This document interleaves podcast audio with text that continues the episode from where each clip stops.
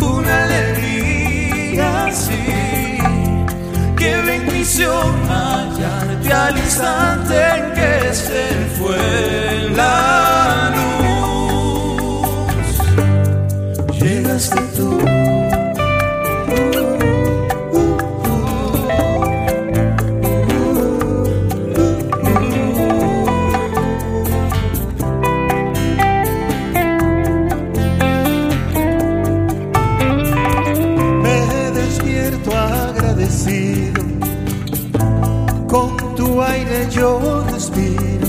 Tu sueño y el mío se mezclan en las noches como mar entre los ríos. Yo soy el hombre más afortunado, me ha tocado ser el que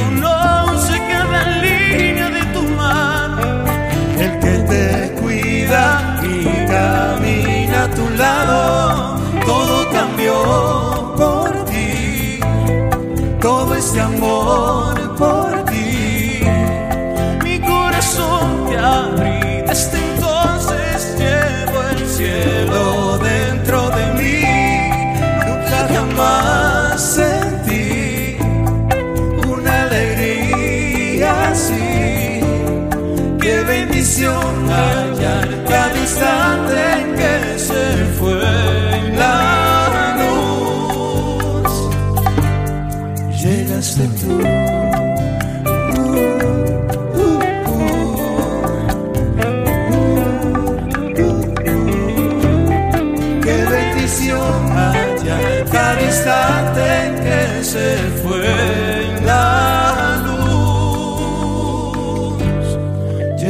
Llegaste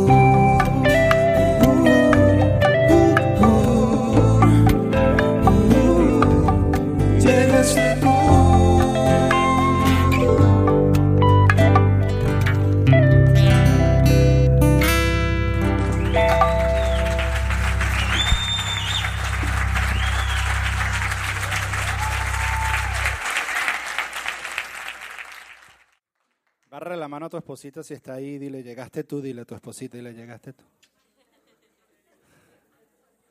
Viste que aquí te, a ti- aquí te ayudamos con todo, hasta con eso te ayudamos. Hasta con eso, preparando todo para todo, te ayudamos con todo aquí. Hicimos tu ambiente, ya todo bonito, al final ahorita salen a almorzar y bueno, ya de ahí, no, hasta ahí lo dejamos. Estamos, estamos en, en- el cierre de nuestra serie, estamos en una serie que se llama MASH, que es una serie de parejas, comenzamos la semana pasada. La semana pasada estuvimos hablando acerca de cómo cuando nos casamos nuestros sueños se convierten en expectativa y eso apaga la llama del amor. Esta semana vamos a hablar de algo completamente diferente y para hacer eso le voy a pedir a cada uno de los servidores que les pase por favor plastilina. Hay una plastilina que le van a entregar a cada uno de ustedes en este momento. Las parejas, por favor, tomen distinto color de plastilina y mientras estés, si estás aburrido durante la enseñanza, no te pongas a jugar con la plastilina, a menos que hagas algo espectacular que podamos vender al final, sería buenísimo. A pesar de que se ve que sabe rico, la plastilina no sabe rico, entonces no tampoco te la estés comiendo. En la primera reunión, el muchacho que toca la guitarra, Farí, hizo varios muñequitos de plastilina. Yo lo vi, él estaba súper aburrido. Yo lo vi haciendo varios muñequitos, hizo un avioncito y como que la infancia te, te, te revive, ¿no?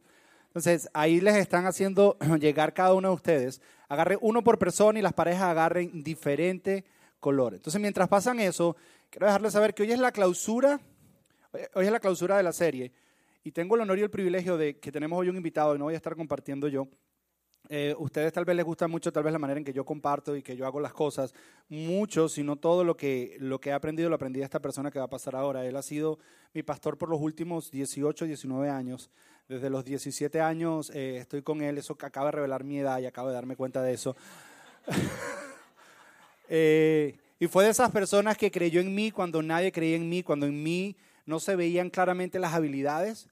Él, sin embargo, vio a pesar de eso, vio a pesar de mi juventud, vio incluso a pesar de mis limitaciones. Y es de esas personas, y es bueno tener un pastor así en tu vida, de esas personas que creen en ti más de lo que tú crees en ti. Y te, y te empuja y te lleva a lugares que tú nunca te imaginaste. Ese es Él. Y quiero que hoy recibamos, porque seguramente vas a ser edificado y vas a aprender muchísimo con lo que vamos a compartir hoy, con lo que Él va a compartir. Quiero que recibamos con un fuerte aplauso a mi pastor, a José Víctor Dugán. Vamos a darle un fuerte aplauso.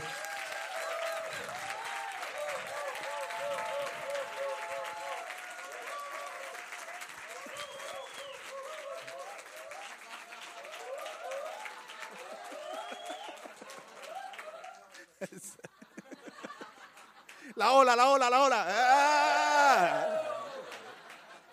Ya que están tan emocionados. Oye, ahora que pienso en lo que Josué dijo que vi en él, y dije, oye, vi bastante. ¿ah? Digo ya, chachi, vi bastante, vi bastante. Estoy feliz de estar aquí.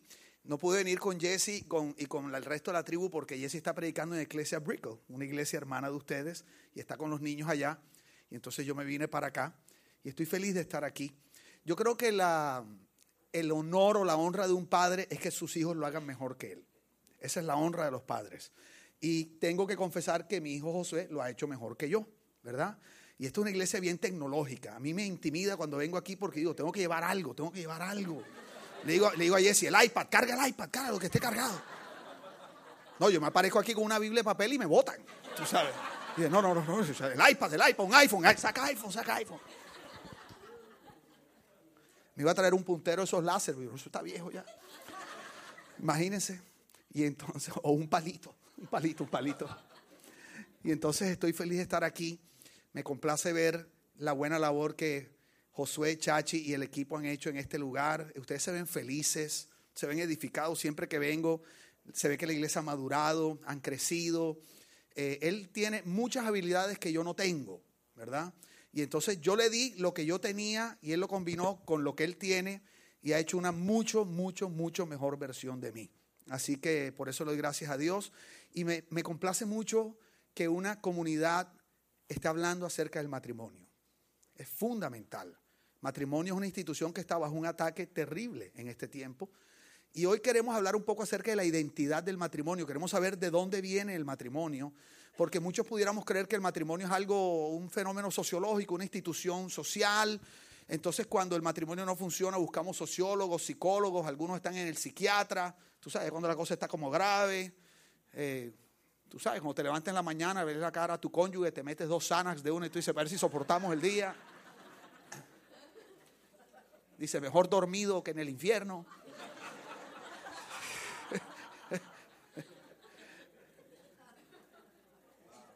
Fulano, ¿has visto que tu papá últimamente anda como calmado?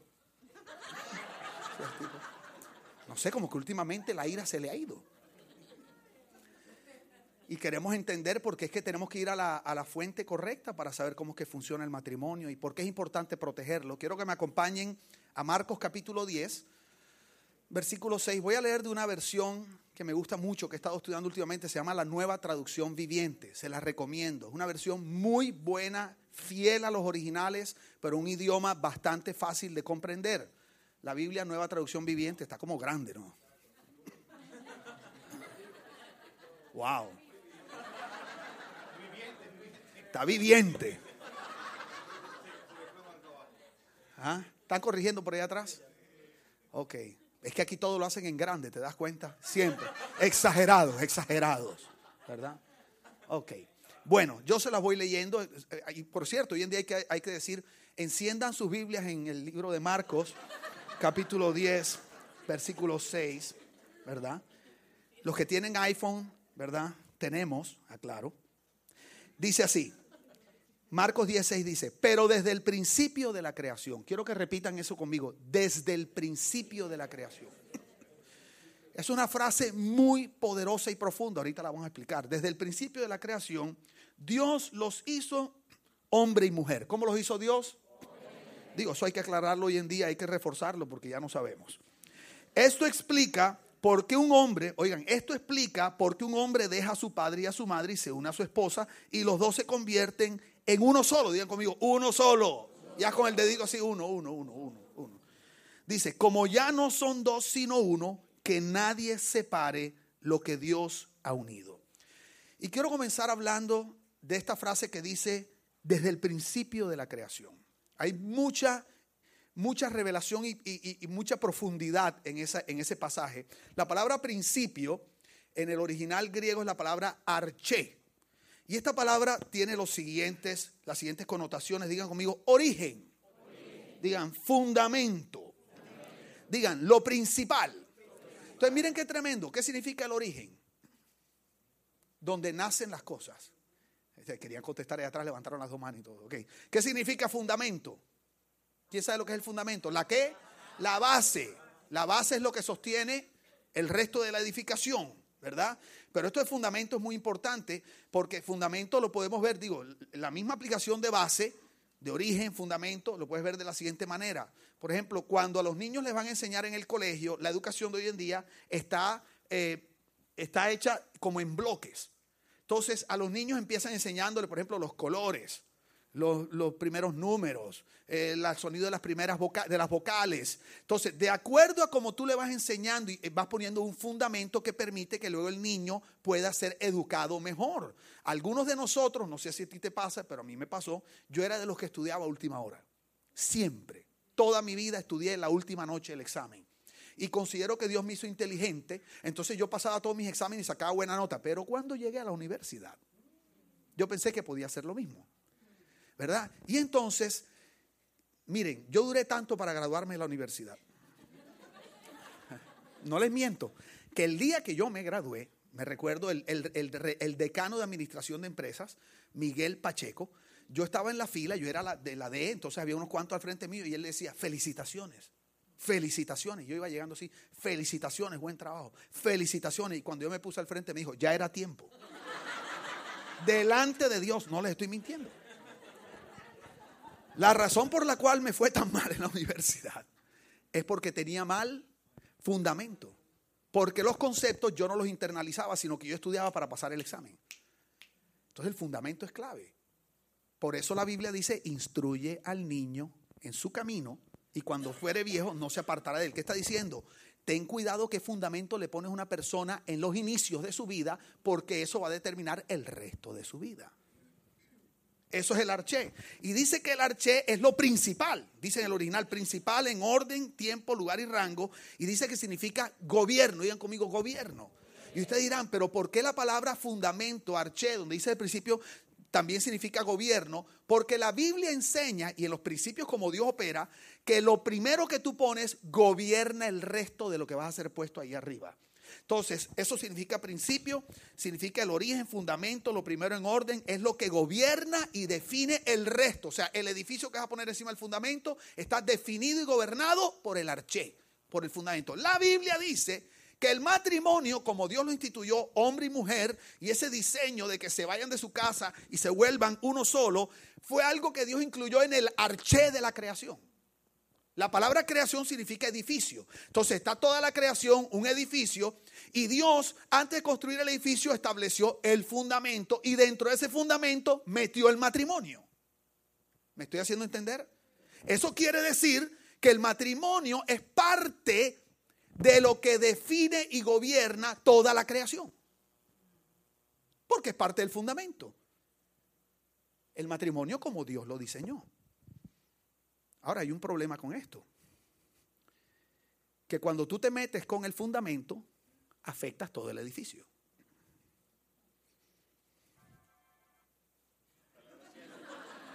Wow, con efectos especiales y todo. Josué, ya se están pasando en este lugar. Ya, eso es too much, too much. Wow. Ahorita sale, ¡pau! Como Batman, ¿se acuerdan los de Batman de mi época? ¡Paf! ¡Paf! ¡Zonk! Y tengo que predicar rayos saltarines. Pamplinas, Robin. Oigan qué tremendo. Lo primero que tenemos que entender es que el matrimonio es parte del arché del fundamento. Y si Dios lo puso ahí, es que Dios ha determinado que el matrimonio es una de las herramientas principales para gobernar el resto de la creación.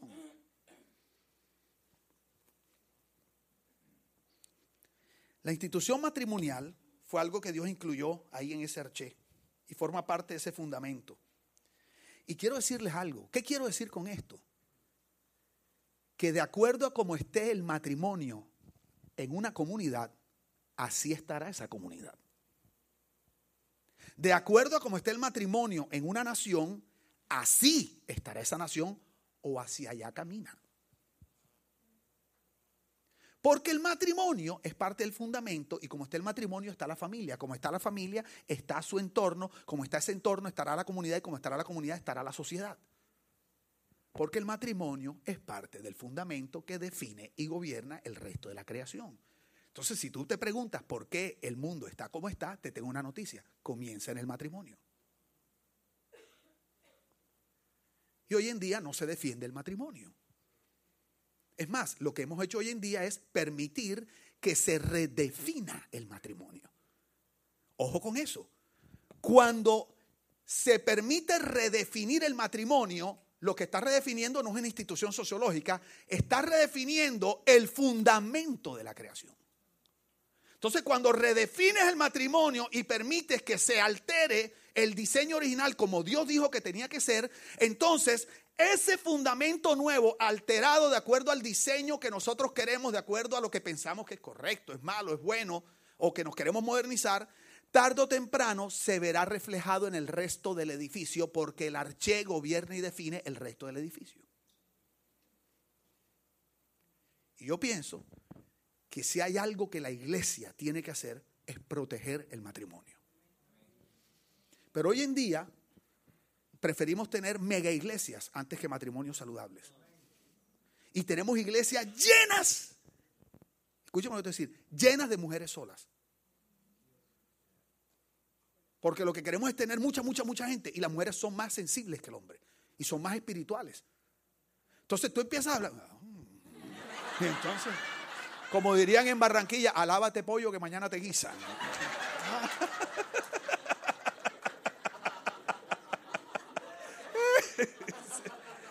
Amén. Amén.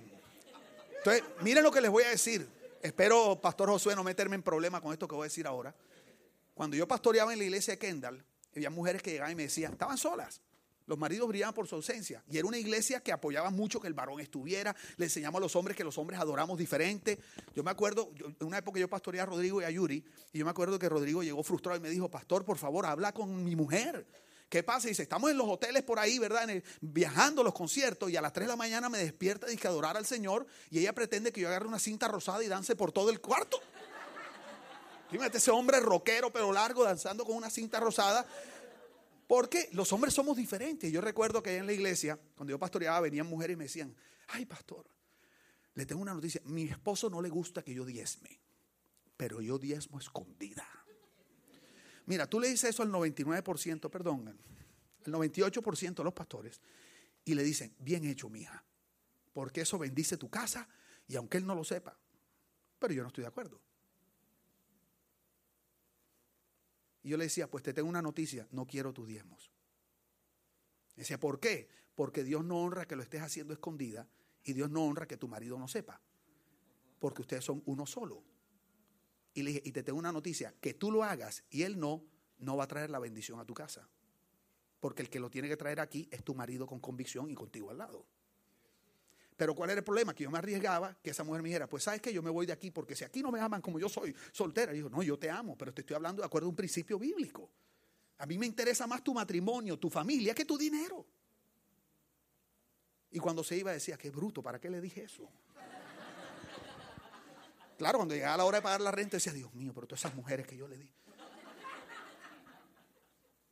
¿Por qué? Porque hay que proteger el matrimonio sobre todas las cosas.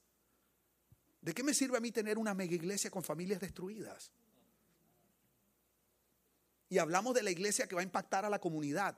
Yo creo en gobierno y yo creo en todo eso. Pero para mí comienza primero en el individuo y luego en el matrimonio. Y la Biblia manifiesta, ojo, antes que el individuo, la Biblia manifiesta que el núcleo básico, la herramienta básica más simple que Dios usa para impactar es el matrimonio. Hay que invertirle a ese asunto. Tenemos que estar recordándolo a cada rato. Pregunta, ¿me estoy haciendo entender? Entonces, lo que sucede es que a veces nosotros no vemos el matrimonio como Dios lo ve. Estamos perfectos de tiempo. No, ahorita se inventa una mano que me pellizca y una cosa. No, pues esto es una cosa increíble aquí. ¡Pin! Faltan 20. Ok. Ok. Y mira cómo dice. Y luego dice. Y dice. Esto explica. Ojo, ¿qué explica? Que el matrimonio es parte del fundamento. Esto explica por qué es que un hombre deja a su padre y a su madre y se une a su esposa. O sea, llega un momento en el propósito de vida de los seres humanos, dentro del propósito de Dios, ¿cuál propósito? De ser un matrimonio que es parte del fundamento que afecta la creación. Esto explica por qué tarde o temprano una pareja se une. No es por amor. El amor es fantástico, pero el amor es lo que Dios usa para engañarte. Y después dices, ¿cómo caí en esto? No mentira, el amor es maravilloso. Pero el amor, el fruto, o sea, la consecuencia y el fin no es el amor, es la creación. El amor es la herramienta para que una pareja se una y, y, entonces permanezcan y manifiesten lo que Dios dice, como Dios dice, y afecten la creación y la creación sea lo que Dios quiere, que Dios quiere que sea.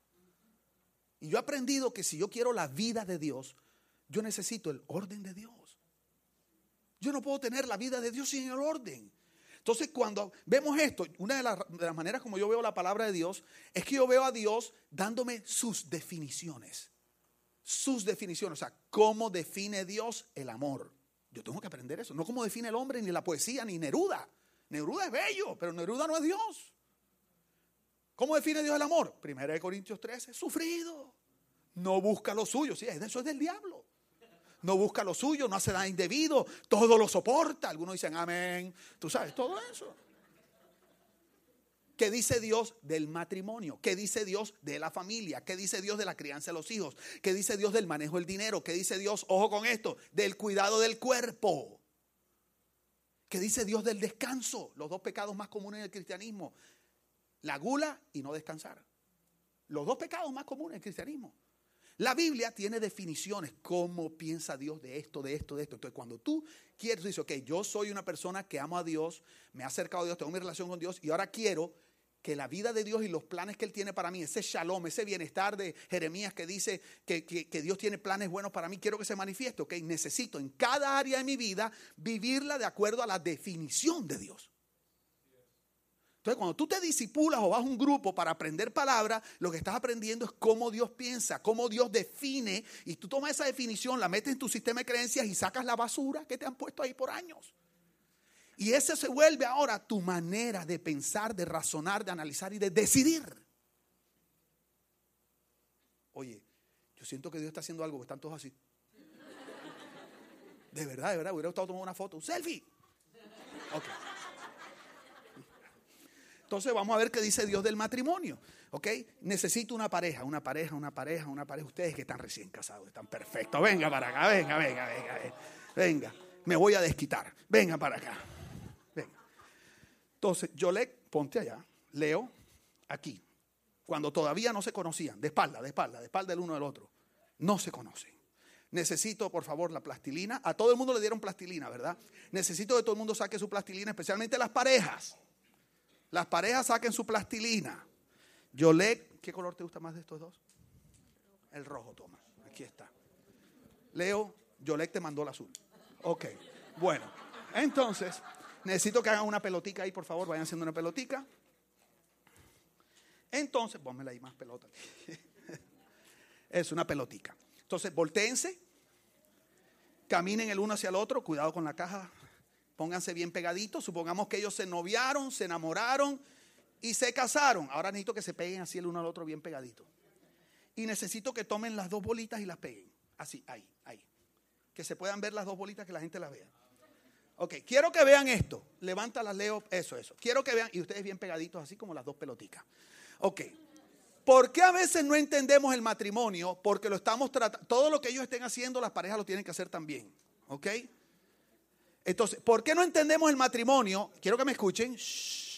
Porque estamos acostumbrados a ver el matrimonio con los ojos naturales. Entonces creemos que el matrimonio son dos personas que se enamoraron, se casan y ahora están como juntos, pegados, ¿verdad? Juntos. O sea, dos personas que viven juntas es un matrimonio y hay unos que están más juntos que otros, tú sabes, hay otros que duermen en cuartos separados, tú sabes. Entonces, están juntos. Entonces, creemos que el matrimonio es esto. Dos personas que están bien juntas. Bien juntas. Ahora, ¿cuál es el problema? El problema es que si nosotros creemos que el matrimonio es esto y algún día, y esto es solo un ejemplo, yo declaro, ustedes van a morir viejitos juntos y enamorados como están ahora. ¿Ok? Pero para este ejemplo, son los mejores actores que he usado hasta ahora en esta predica, siempre. De todo el mundo donde le he dado. ¿Ok? Por lo menos están sonrientes, están alegres, porque a veces está la gente con... Y digo, y digo, wow, estos necesitan oír la prédica como 10 veces. Ok, entonces, si tú ves el matrimonio así, como se ven ellos, tú dices, esto no funciona, no nos llevamos bien. Al verlo así, pues es fácil hacer esto. Sepárense. ¿Entendieron eso? Pero la Biblia dice que el hombre dejará a su padre y a su madre, se unirá a su mujer y ambos serán cuantos. Uno solo. Esa palabra uno, péguense otra vez, peguen las dos peloticas. No es esto. La palabra uno en el original, quédate tú con eso, con eso. Bueno, vamos a poner estas dos aquí. La palabra uno es que si ellos mezclan rojo y azul, ¿qué color sale? Morado. Cogen esto. Ok. Quiero que miren, la palabra uno en el original es la palabra que significa número como número primario. Uno como número primario. O como cuando tú vas a comprar en una tienda, por ejemplo, vas a comprar galletas, tú dices, por favor, deme, eh, allá en Barranquilla le dicen, deme un pudín. ¿Cuántos barranquilleros colombianos, barranquilleros? Pudín de tienda, ¿verdad? Un pudín, que es lo mismo que una torta, un cake y un pastel.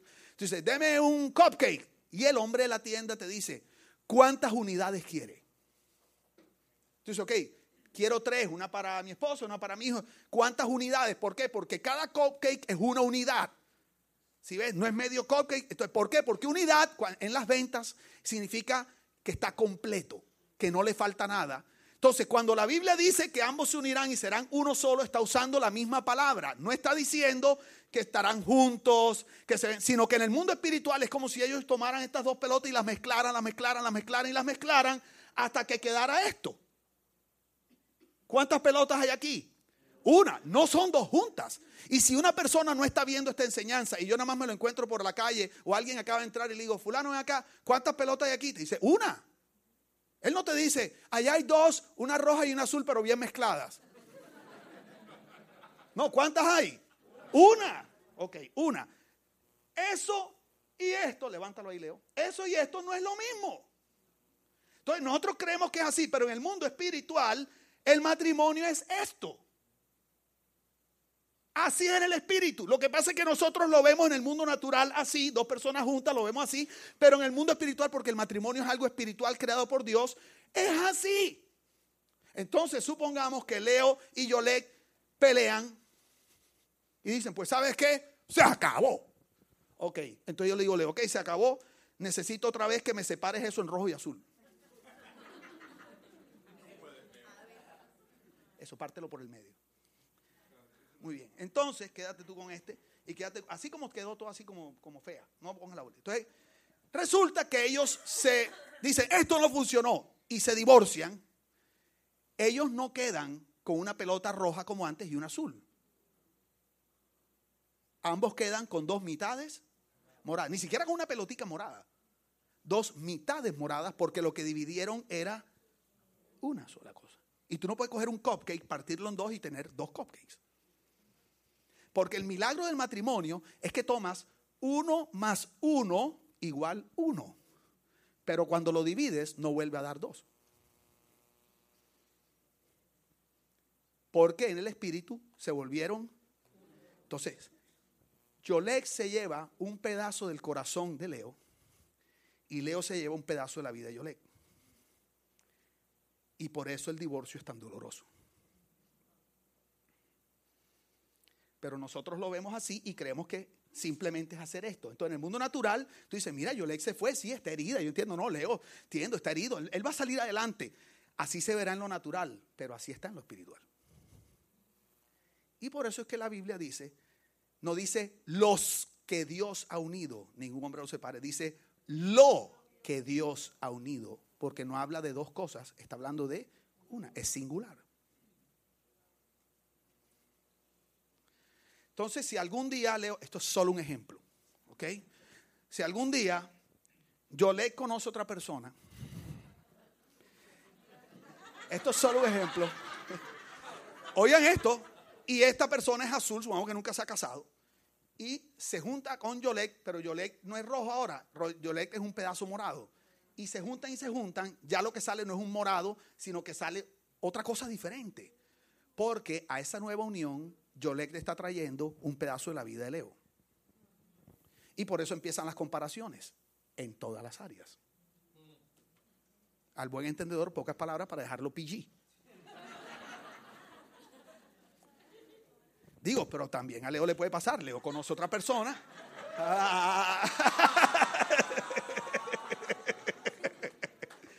Un aplauso para Leo y para Yolek.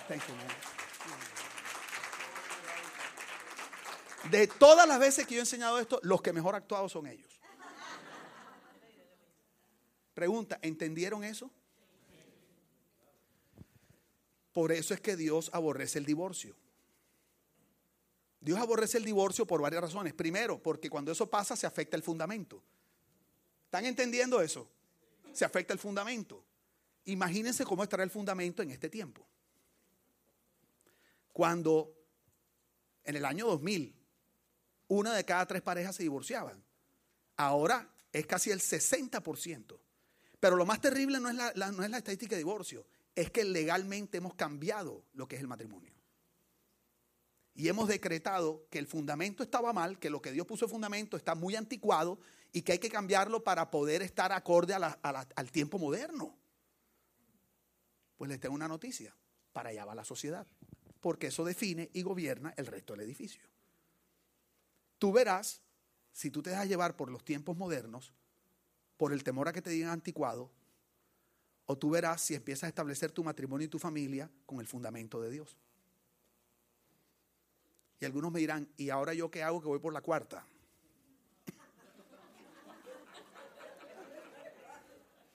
Dice, ay, pastor, si usted supiera, yo soy la del pozo, cinco maridos has tenido y el que ahora está contigo no es tu marido.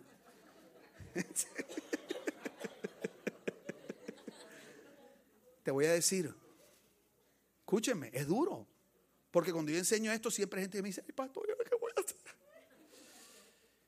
Yo creo que Dios puede sanar. Escúcheme, pero consecuencias siempre van a haber. Sobre todo when you mess with the foundation. Porque eso es sagrado para Dios. Tú no, fue, tú no es que eso es lo primero. Eso es lo que Él hizo. Eso es con lo que Él quiere que nadie se meta. Eso es como tú tienes algo precioso que tú no quieres que nadie toque. Y si te tumban un adorno en la casa, está bien, te molesta. Pero cuando te tumban el adorno, te vuelves ¡ah! la asesina con el cuchillo de Rambo. A mí me pasó con mi mamá. En mi casa había un jarrón horrible, horrible, horrible. Yo tenía como siete años, yo jugaba fútbol adentro de la casa. Porque cuando jugaba afuera le costaba más a mi mamá, porque todos los días rompía un vidrio.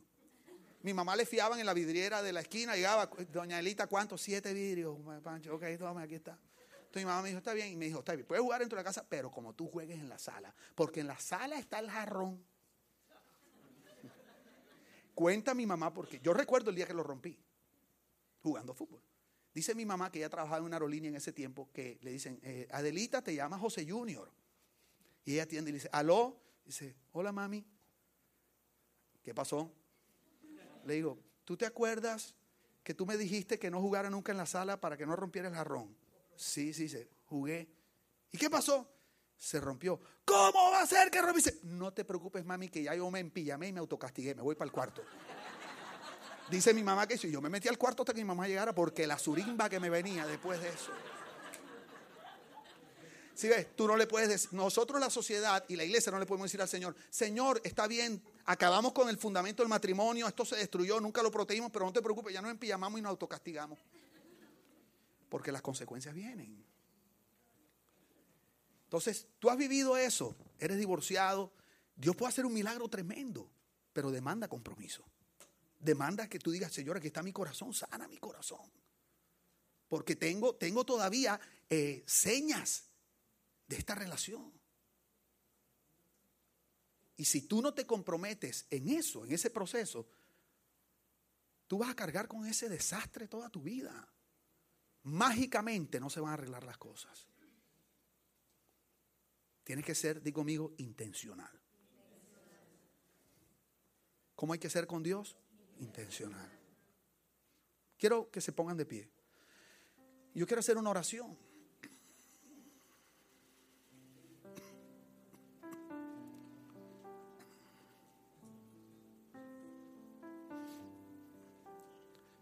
Leo yo le muchas gracias por servirme.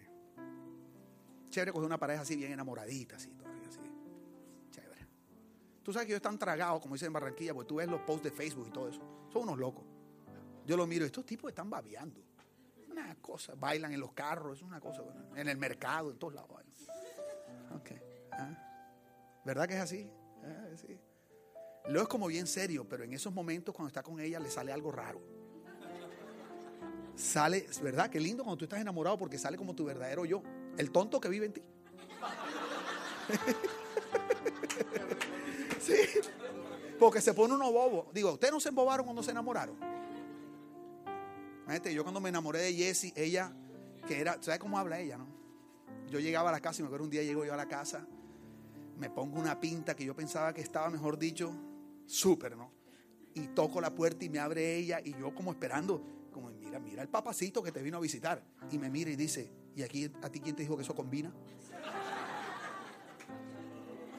Sí, hay que había un efecto especial. Quiero hacer una pregunta. Porque yo quiero orar por los matrimonios. Pero así en transparencia. ¿Cuántos aquí, matrimonios o divorciados? ¿Cuántos aquí dicen, ok, yo necesito que oren por yo quiero una oración especial. No vas a venir ahí donde estás.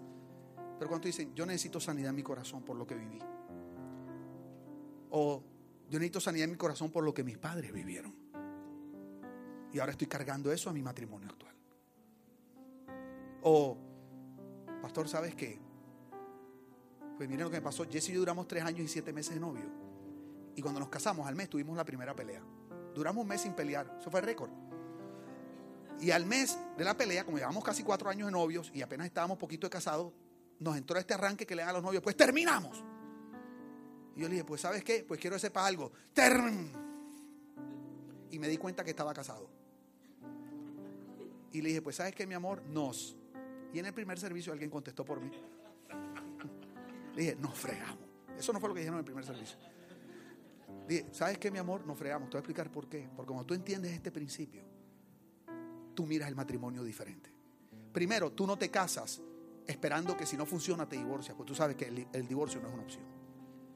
Y segundo, cuando estás en un momento de problemas, como el divorcio no es, una opción, tú dices, yo no quiero seguir viviendo un infierno el resto de mi vida. Y yo quiero que este matrimonio sea un arché para mi familia y para esta comunidad. Y tú le dices, pues sabes que mi amor, esto hay que arreglarlo como sea. Y tú estás dispuesto a ir hasta donde sea con tal de arreglar ese asunto, perdonar lo que sea, Oye eso, perdonar lo que sea. Y si eres tú y quieres oración, levanta tu mano, ahí donde estás.